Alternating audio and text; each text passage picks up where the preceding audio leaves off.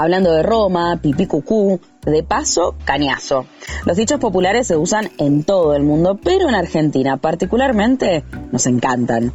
Y los usamos mucho a pesar de que en ocasiones, tal vez en más de las que debiéramos, no sabemos muy bien de dónde provienen.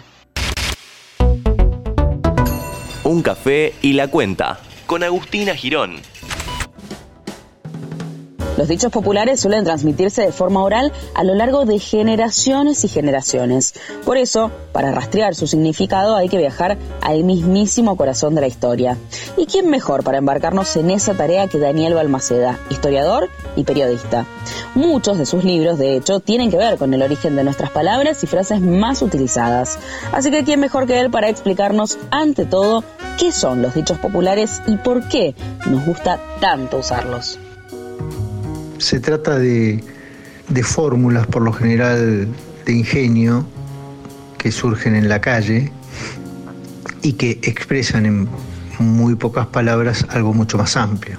Y entonces la efectividad de dos o tres palabras que comunican mucho más que eso eh, logran imponerse a través del tiempo.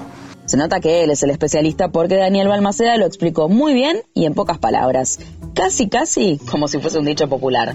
Pero vamos a repasar algunas de las frases más utilizadas.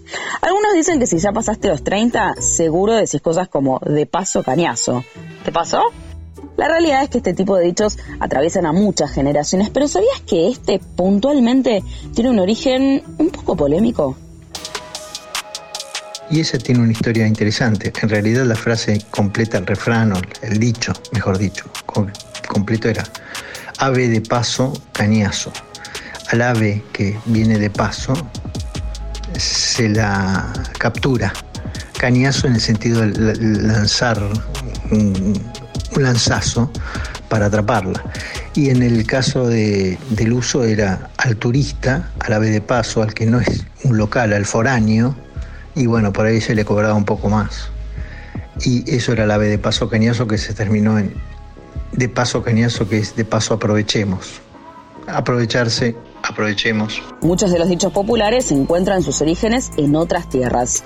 Otros son de industria nacional y tienen raíces bien arraigadas en nuestra cultura popular.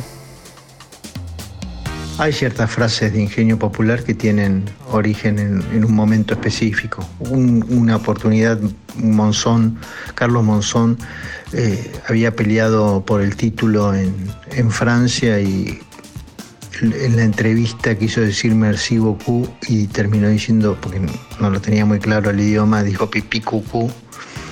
Y después eso lo utilizó Alberto Olmedo, el pipí cucú, y bueno, quedó como una idea simpática. Otros dichos los importamos, pero les damos nuestra propia impronta. En general las frases trascienden las fronteras mm, geográficas, inclusive a veces idiomáticas. Nosotros decimos hablando de Roma, el burro se asoma. La frase original era, hablando del vil de Roma, por ahí asoma.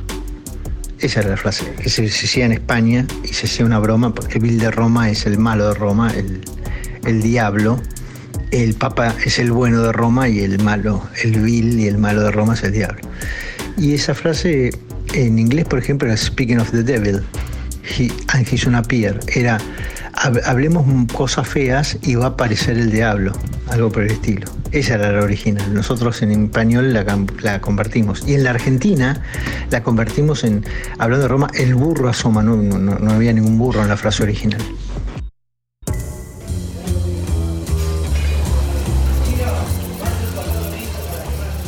Como bien dijo Daniel Balmaceda, los dichos populares expresan en pocas palabras algo mucho más grande.